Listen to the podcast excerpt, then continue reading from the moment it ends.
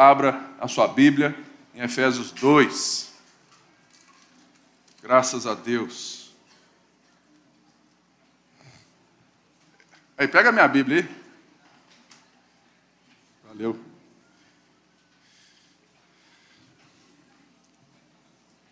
Nessa semana, nas células, nós vimos um pouco daquilo que o pastor Silvio trouxe no culto passado. Foi sensacional. Eu vejo que a célula é tão boa que dá a chance né, de tirar dúvida, de falar aquilo que Deus te fala. Né? É tão massa ver vários irmãos assim juntos, participando né, e tudo mais. Efésios 2. E deixa eu ligar meu tempo aqui. Aí estou treinando cravar tempo. Vamos lá, vamos ver se eu, eu consigo. Irmãos, certa vez um homem lá na Praça 7 dormia lá todo dia. Esse homem era Josué. E certa vez alguém, um crente muito valoroso, cheio de Deus, aproximou de Josué um homem, um morador de rua. Esse homem estava sujo, fedendo. Só de unha tinha uns 30 centímetros. Porque você tinha um aqui, um mais aqui, ou seja, o homem estava jogado. E esse crente chegou perto dele e perguntou a história de Josué. Josué disse: Olha, eu tenho uma história que talvez ninguém pense que eu tenha. Eu vim lá da Bahia e quando eu vim, eu vim muito novinho, eu fui abandonado. É pelos meus pais. De repente, um, veio e um homem muito rico, empresário abastado e, e, e tudo mais, ele me adotou. E ele disse que tudo aquilo que era dele agora era meu. E que ele, além disso, disponibilizou um homem mais velho, queria me conduzir a tudo o que eu precisaria aprender e entender para de fato ser um filho herdeiro. Esse homem ouviu assim a história e falou: Ué, o que, que você está fazendo aqui, cara? E ele falou assim: Olha, um dia eu tive vergonha da herança do meu pai e tive a ideia de tentar fazer pela minha própria força. Eu voltei, eu larguei tudo, eu disse que eu queria ser autônomo, que, que eu queria, pela força do meu próprio braço, eu não queria auxiliador, consolador, eu não queria um mestre me conduzindo do meu lado, eu não queria um pai que que já viesse e dissesse: Olha, você tem isso, isso e isso, você nasceu para isso. Não, eu queria conduzir o meu próprio caminho. E como é normal, aqui você vê que não deu certo. Já estou aqui há cinco anos e hoje eu não tenho força mais, mas eu não sei nem aonde está meu pai. Essa história eu fiz agora para você. Mas ela mostra muito sobre a realidade de um homem sem Deus. A realidade de um homem que quer ser e quer se provar a partir da sua própria força. Efésios é justamente Paulo nos ensinando algo que somente quem é humilde pode entender.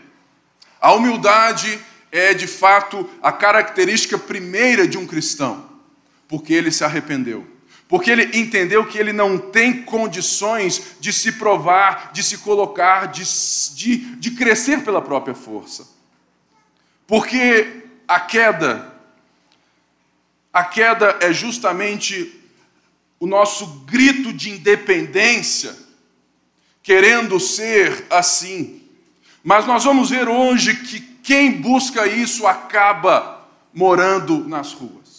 No sentido, não de que, olha, Pipe, eu não sou crente, eu fui isso, eu sou um cara de sucesso. Eu não estou falando disso. Eu estou falando daquilo que o Criador nos fez para viver.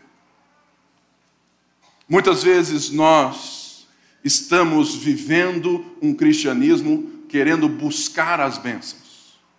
Mas em Efésios 1, no, aqui a partir do verso 3, diz que que o Deus Pai nos abençoou com toda sorte de bênçãos.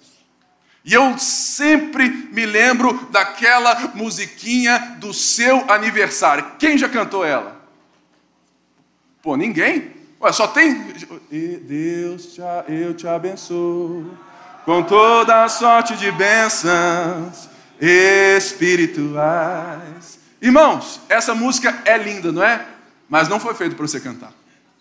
Sabe por quê? Porque quem te abençoou e já te abençoou com toda sorte de bênção foi o Pai por meio do Senhor Jesus Cristo. Porque as bênçãos espirituais não são algo que eu vou receber, mas se nós estamos em Cristo é porque nós já recebemos. E quais são elas?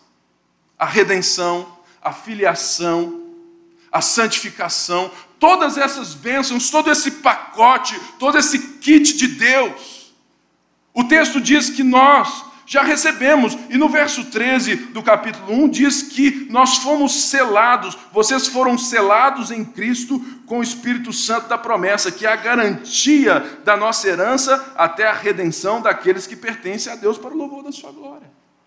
Ou seja, o texto vai nos conduzindo a uma realidade diferente do conquistar. Há uma realidade diferente do chegar à bênção, mas o texto vai nos conduzindo e Paulo chega no versículo 15 e diz assim: por essa razão. Por essa razão qual? Por nós já temos sido abençoados. Por nós já temos o Espírito Santo como garantidor, como, sabe, esse penhor da promessa. E Paulo ora, olha, eu oro que vocês recebam e entendam o tamanho da bênção, o tamanho daquilo que Cristo fez por vocês. E ele vai e pede isso, e ele vem, e no verso 20 ele diz assim: Esse poder ele exerceu em Cristo ressuscitando dentre os mortos. E Paulo mostra que o mesmo poder que ressuscitou Jesus dentre os mortos nos ressuscitou também. Está operando em nós, está e Ele nos trouxe essa vida, e Ele está trazendo-nos, e porque Ele já nos abençoou. Então, no capítulo 2, Paulo vai mostrar o tamanho do contraste. Paulo vai, sabe, escancarar aos irmãos em Éfeso o tamanho desse poder, para que eles entendam o que eles têm para viver.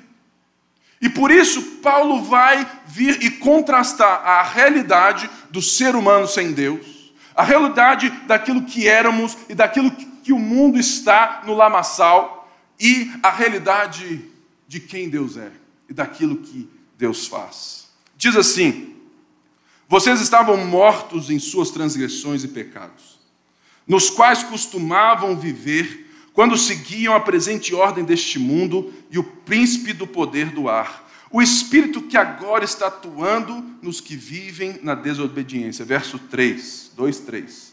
Anteriormente, todos nós também vivíamos entre eles, satisfazendo as vontades da nossa carne, seguindo os seus desejos e pensamentos. Como os outros, éramos por natureza merecedores da ira.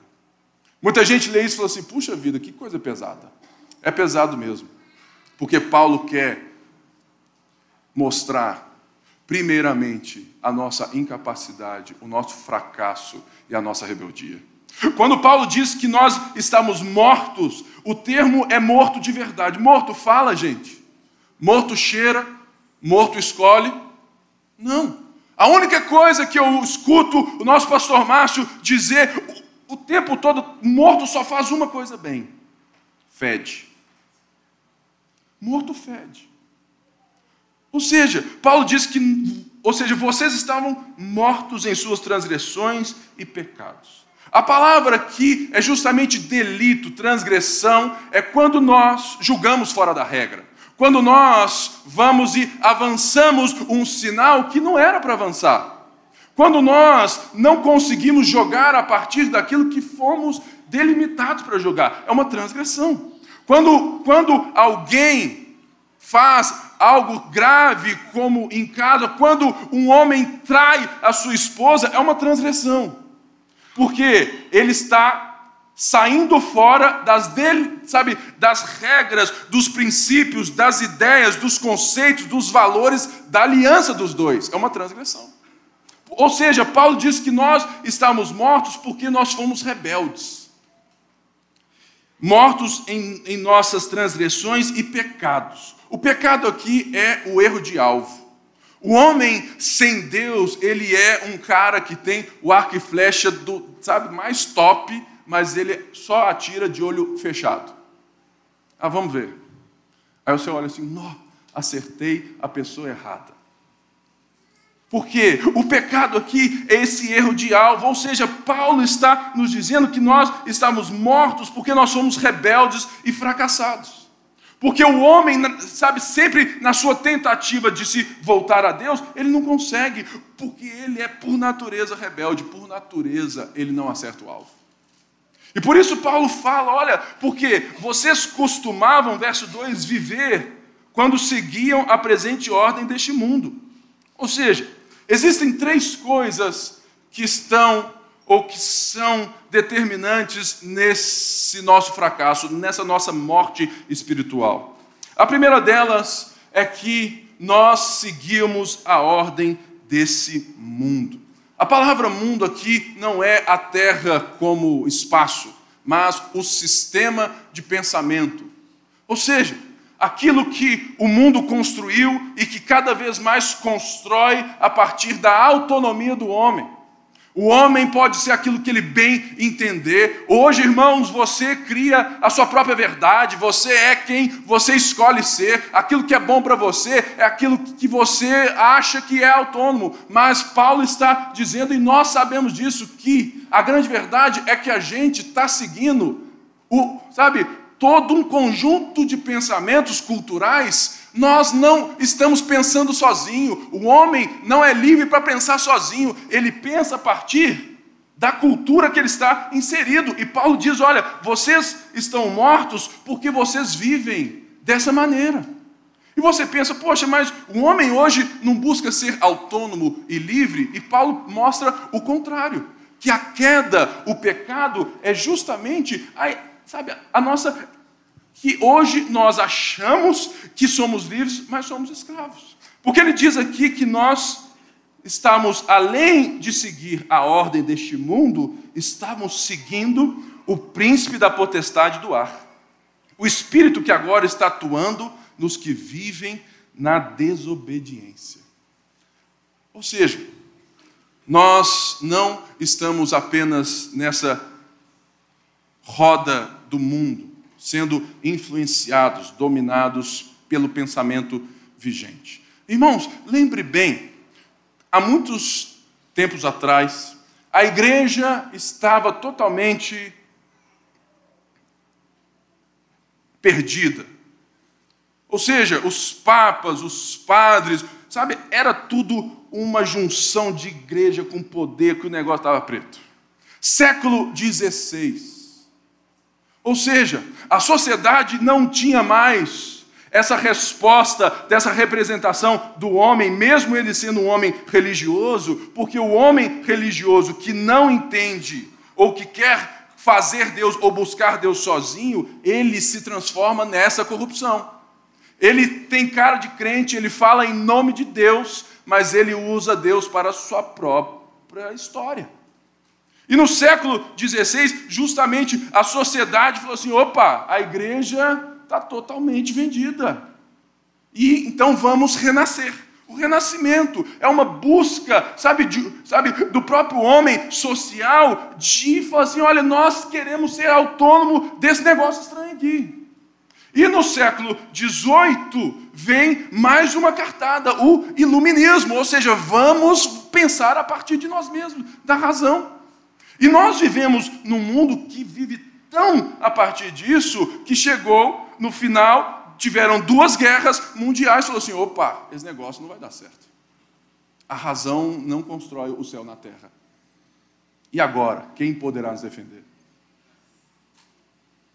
Aí o homem chuta o balde e falou assim: então, quer saber? Não tem mais verdade nenhuma. Pão. Cada um faz o que quiser. Cada um faz o que bem entende. Né? E, e canta Lulu Santos, né? Eu vejo a vida melhor no futuro.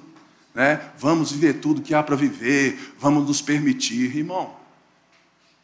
Bem-vindo a uma canção totalmente que domina os nossos corações. Não, eu quero viver tudo que há para viver. E mal você sabe que você está sendo controlado pelo príncipe, príncipe do poder do ar. É marionete. As trevas, elas não aparecem muitas vezes como nós vemos dentro das nossas igrejas. Por quê? A grande sacada das trevas é fazer com que você se ache doutor de si mesmo, a ponto delas não existirem.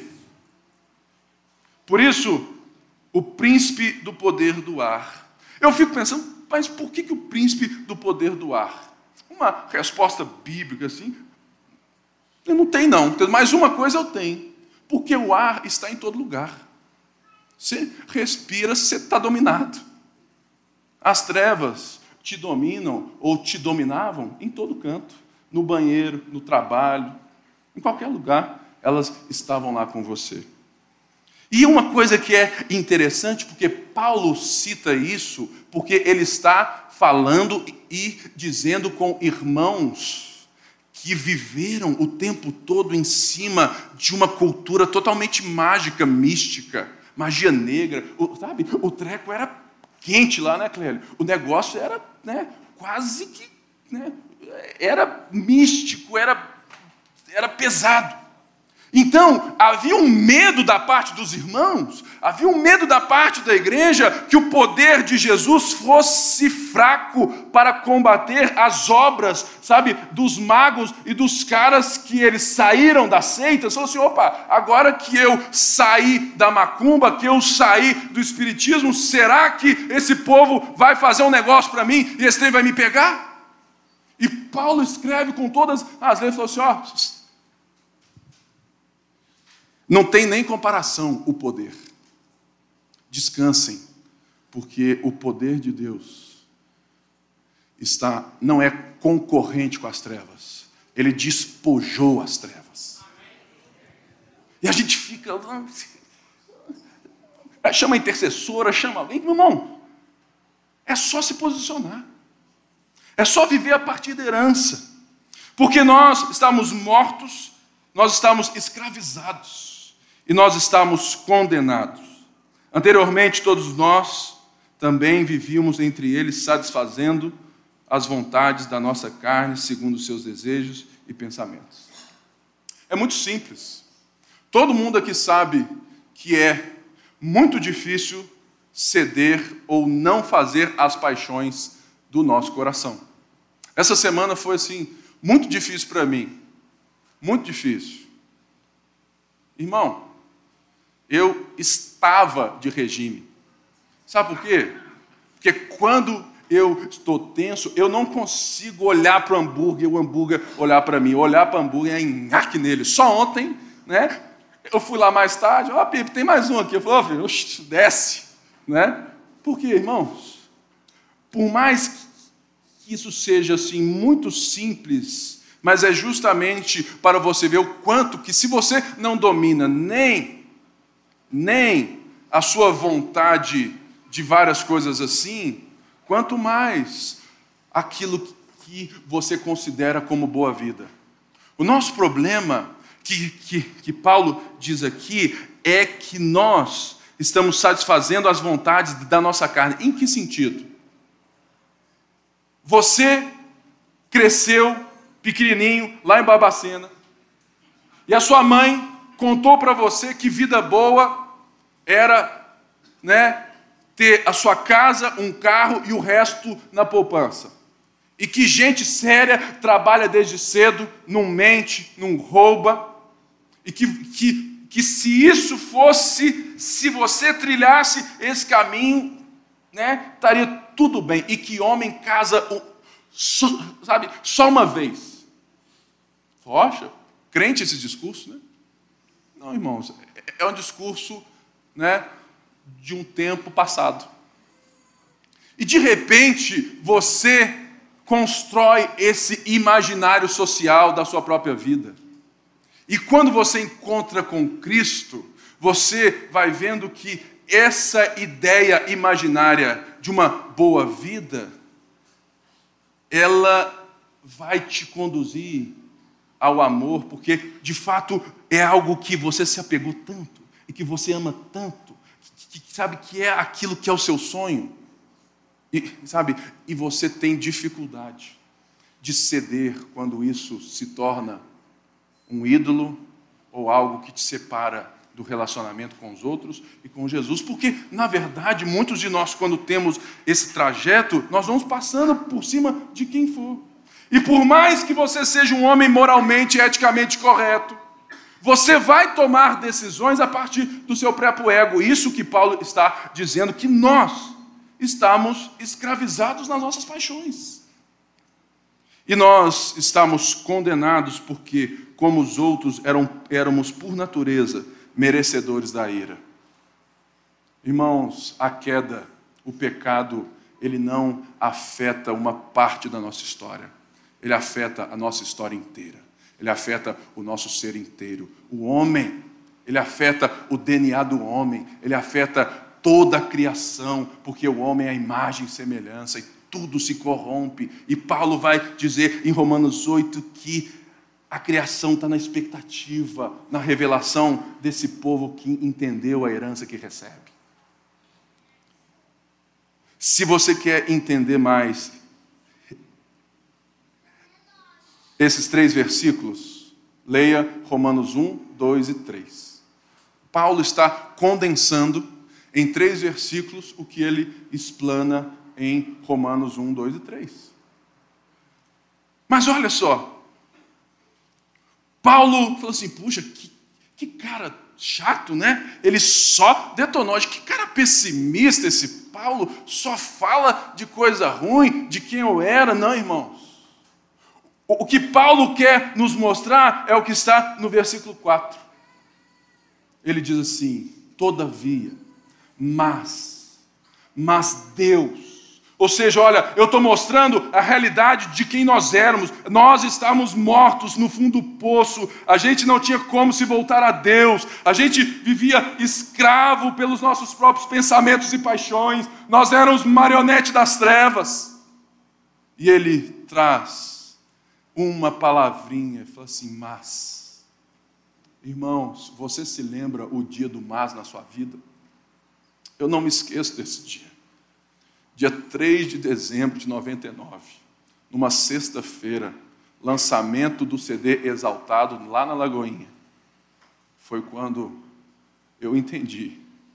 Mas Deus, que é rico em misericórdia, pelo grande amor com que nos amou, deu-nos vida com Cristo.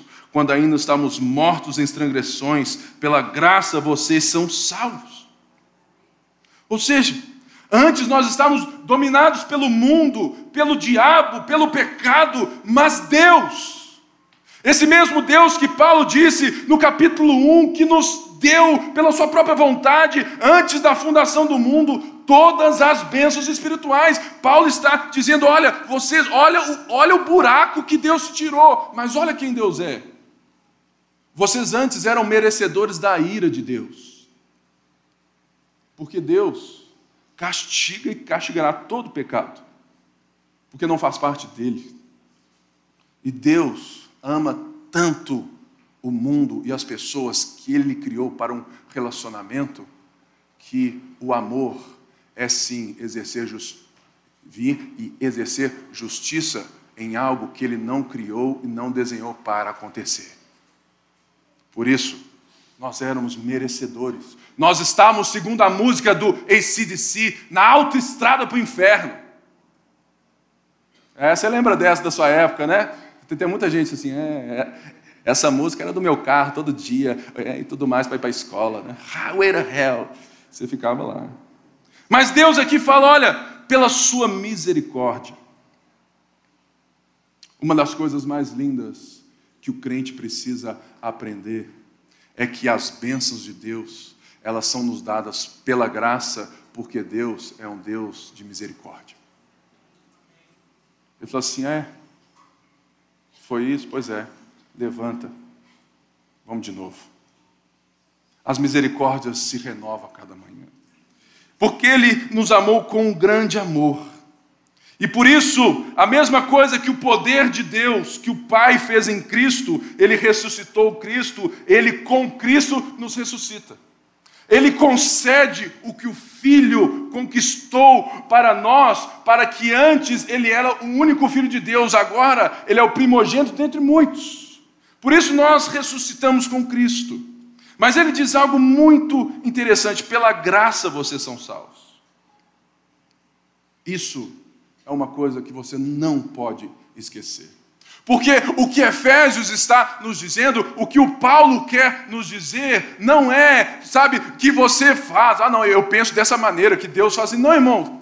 Paulo escreve uma carta simples e que o povo lê e entende. O problema é que nós não estamos no contexto dele, nós não estamos na vida dele e por isso a gente precisa ir lá no grego e ficar e ler livro, porque o povo que leu a carta aqui falou assim: ó, oh, Obrigado, entendi. E a gente fica, né, teologizando um negócio. Glória a Deus, faz parte e a gente tem que fazer, mas a carta não foi feita para isso, não. Mas olha só o que você tem que entender. O que Paulo está dizendo, que tudo foi Deus e nós não temos mérito algum com isso. Por isso é graça, receba. Receba. Porque ele diz que nós somos salvos por meio da fé. O que é fé?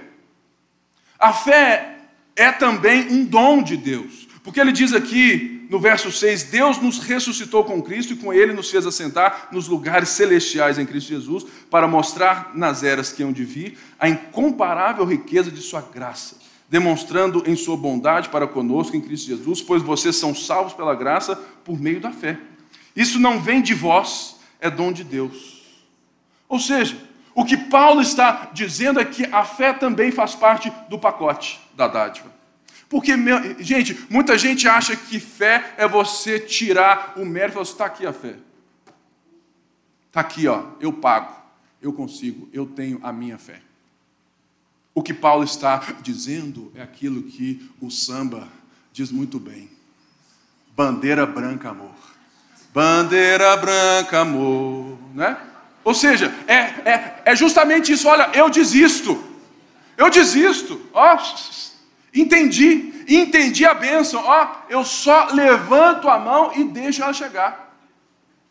Irmãos, fé não é um esforço meritório. Fé não é algo que você tira, sabe, da sua vida. Fé é um dom que Deus te deu para que você se aproprie dessa graça que Ele também te deu. E tem aqui um termo que é muito importante. Pela graça vocês são salvos, pois vocês são salvos pela graça. A palavra salvo aqui, ela é muito importante nesse texto, porque o tempo dela é o particípio perfeito. É tipo isso. É o tempo perfeito. Ou seja, é um ato concreto e imutável. Quando Paulo diz, pela graça vocês são salvos, se você lesse isso no grego e fosse alguém que falou, oh, legal, Paulo estava, estava, sabe, dizendo o quê? Olha, vocês são salvos de uma vez por todas. Por quê? Porque Deus faz a obra completa. E Paulo vai dizer isso também lá em Filipenses, falou assim, porque é Ele quem efetua em vocês, em nós, o querer quanto o realizar. E ele disse isso mais cedo, falou assim: olha, ele selou vocês, vocês são, foram selados em 1,13 com o Espírito Santo da promessa, que é a garantia. Se ele deu a garantia, quem te falou que você pode julgar lá fora? É dele a garantia, porque foi ele que fez. Ou seja, salvos aqui está nesse tempo perfeito, nesse tempo concreto. O nosso problema é que toda essa bênção que Paulo mostra, desse buraco que ele nos tira, é justamente a maneira como nós vamos lidar com isso. Ele nos ressuscitou com Cristo. Com Cristo, nós estamos assentados à direita do Pai. No sentido de que nada, nada, nada pode nos alcançar pode ser obra de macumba, pode ser mal olhado, pode ser inveja. Irmão, você pode ficar tranquilo, você está sentado direito de Cristo, o poder de Cristo, você está com Ele, você é dele, porque vocês foram salvos, obra concreta. E Paulo deixa isso porque é uma nova vida, é uma nova forma de ver o mundo, é um novo mundo que tem que ser descortinado, mas é um mundo novo? Não. É um mundo que Deus te criou para ser desde antes de tudo. É um mundo relacional de amor. É um mundo onde nós temos a capacidade de amar o outro sem olhar a minha própria necessidade. Porque ele faz isso com um propósito. Nós não fomos salvos, pô, ah, vou salvar lá, tudo mais, ah, vou salvar o Hérito. Salvei o Hérito. Ah, deixa o Hérito lá, salvo lá. É, salvei. Agora, agora ele vai ficar ali, ele fica. Ah, tudo, o Elton, ele faz isso, faz aquilo. Não, é o trabalho secular do Elton. Até que eu volte, ah, ah o Elton vai. né, tá aí, né? Tudo mais, ganhando a vida. Vai casar, ter filho, mas tudo mais, isso não tem propósito nenhum. Irmãos, isso é uma visão equivocada da realidade. Se você acha que o seu emprego, a sua casa, os seus relacionamentos, os seus talentos e os seus dons não têm uma, um, sabe, algo proposital de Deus, você está muito enganado. O texto diz que ele nos salvou, ele nos fez assentar em lugares celestiais com Cristo para mostrar nas eras que hão de a incomparável riqueza da sua graça, demonstrado em sua bondade para conosco em Cristo Jesus porque vocês são salvos pela graça, isso não vem de vós, é dom de Deus, não por obras, para que ninguém se glorie. E agora, verso 10. Porque somos criação, feitura de Deus, realizada em Cristo para fazermos boas obras, as quais Deus preparou antes para nós as praticarmos. Antes do mas, antes da ação de Deus na minha vida e na sua vida, nós andarmos segundo a carne, segundo as nossas próprias intenções e paixões. Mas agora Deus nos chama a andar segundo Ele. Muita gente acha que o contrário de fé é obra. O contrário de fé não é obra, é mérito. Pela graça sois salvos. Isso não vem de vós, é dom de Deus, para que ninguém se glorie. Você não tem participação nenhuma nisso, para que ninguém se glorie, para que ninguém se coloque acima do outro, porque Deus salva sozinho, porque agora somos todos iguais. Sabe qual que é a minha diferença para vocês aqui? É que eu tenho o dom pastoral e você tem um outro dom que eu preciso dele na minha vida. Não existe diferença. Não existe hierarquia. Existe um corpo, existe uma família, existe um edifício. Por isso que Deus faz tudo, para ninguém falar assim: ó, ó, ó, eu contribuí mais. Eu tenho direito a uma rua de ouro no céu, a uma mansão com quatro banheiros, por favor. Tem gente que acha que é assim. Vou fazer uma boa ação, porque lá no céu a minha casa vai ser maior, oh, querido. Primeiro, o céu é aqui porque a nova Jerusalém desce e haverão novos céus e nova terra. Tudo vai ser restaurado. Então, rua de ouro e tudo mais, isso aí, é, isso aí, quem sabe? Eu vou ficar é no mundo feito por Deus para nos relacionarmos. E ele fala algo muito lindo aqui, porque somos criação, feitura. Essa palavra, ela é maravilhosa e ela é a palavra de onde vem poema. Poema. O que Deus está dizendo é que nós somos o poema de Deus. Nós somos aqueles que foram recriados, criados, regenerados, nova criação de Deus, nós somos feitura dele. Ou seja, e, e, ele nos cria realizados em Cristo Jesus, não para ficar de boa, mas para realizarmos boas obras. Que boas obras? E como? Para a glória dele, do jeito dele, a partir dele. Ou seja, o que Paulo está contrastando nesse início do capítulo 2 é justamente fala assim, cara, para de buscar a bênção. Para de buscar algo que, sabe, para de correr atrás de algo, sendo que o algo já está diante de você. O nosso problema, irmãos, é que nós somos como aquele cara lá da Praça 7 que recebemos a herança, recebemos tudo o que temos, mas queremos buscar e viver a partir dos nossos próprios sonhos, dos nossos próprios méritos, quando existe algo muito maior e melhor.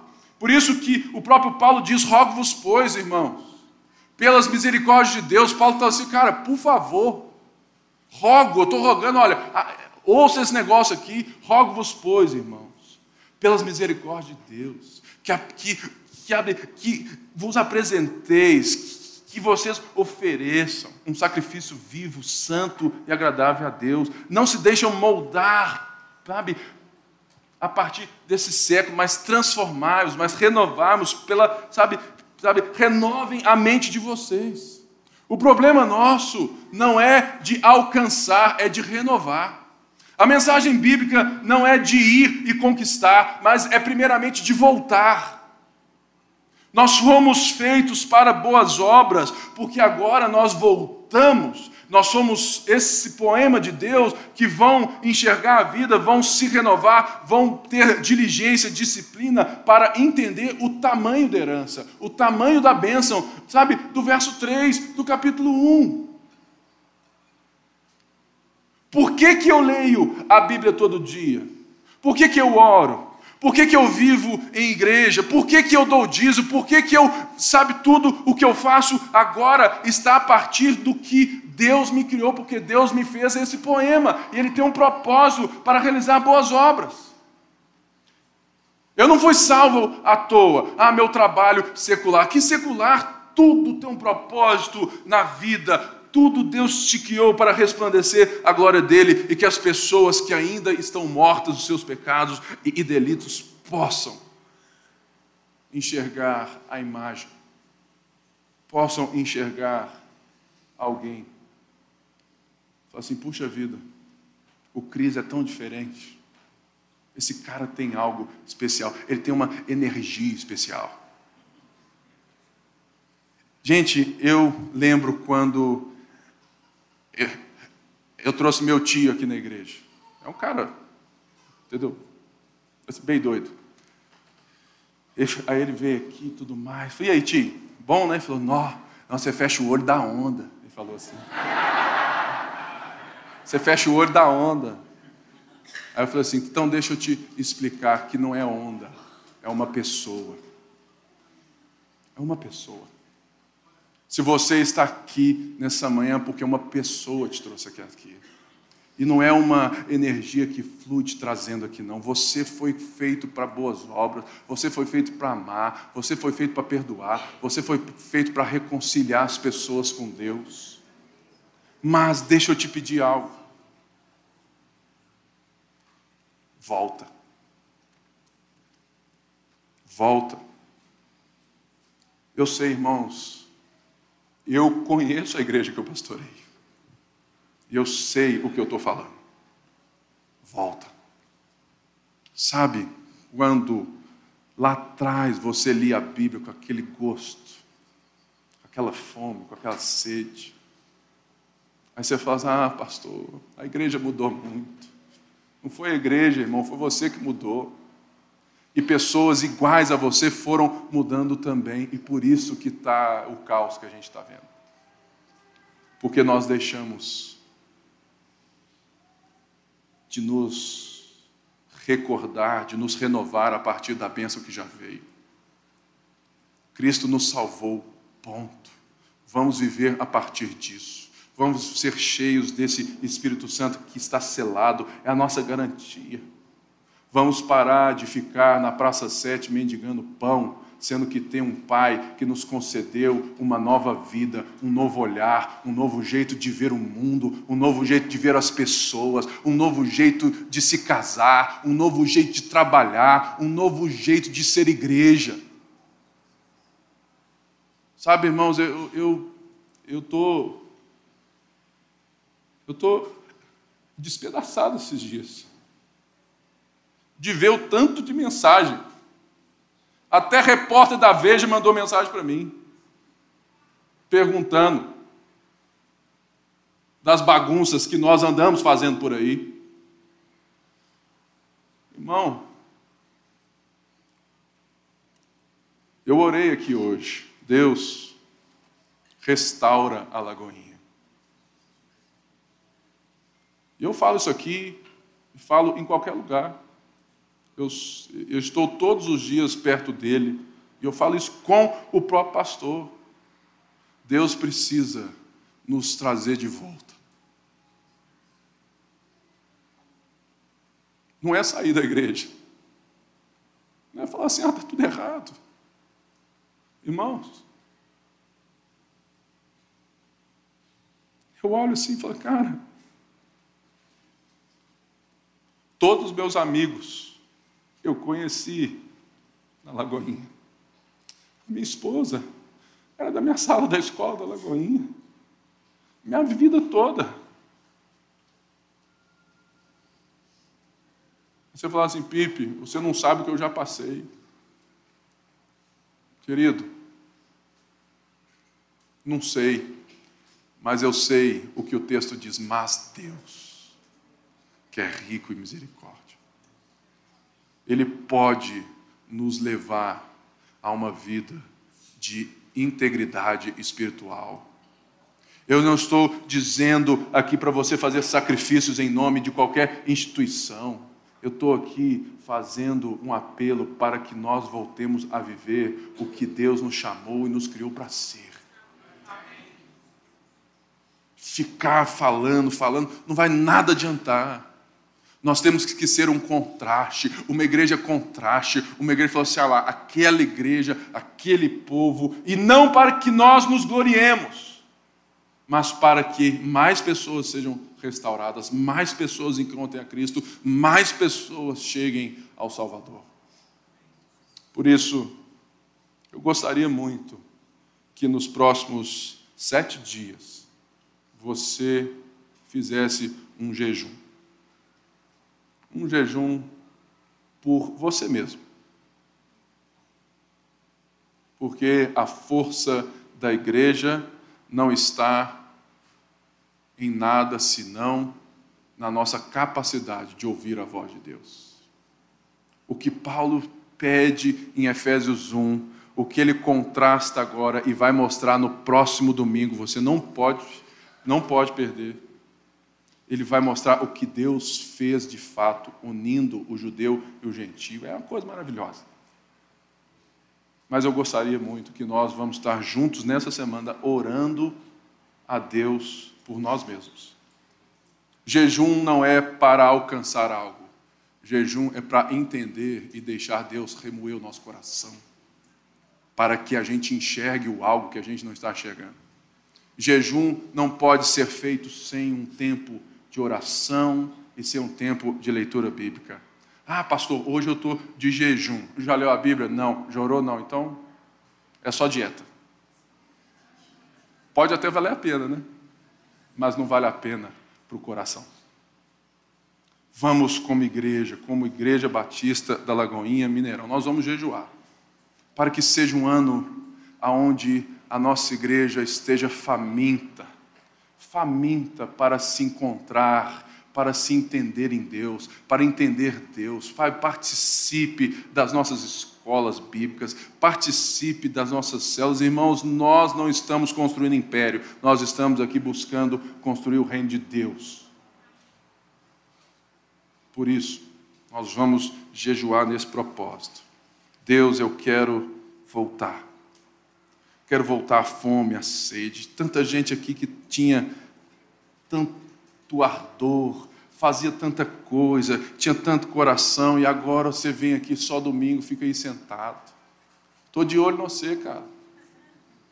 Nós estamos precisando do seu dom, porque nós somos incompletos sem você. Você que tem a história, sabe quantos pastores tem aqui na Mineirão participando? 30. Cadê?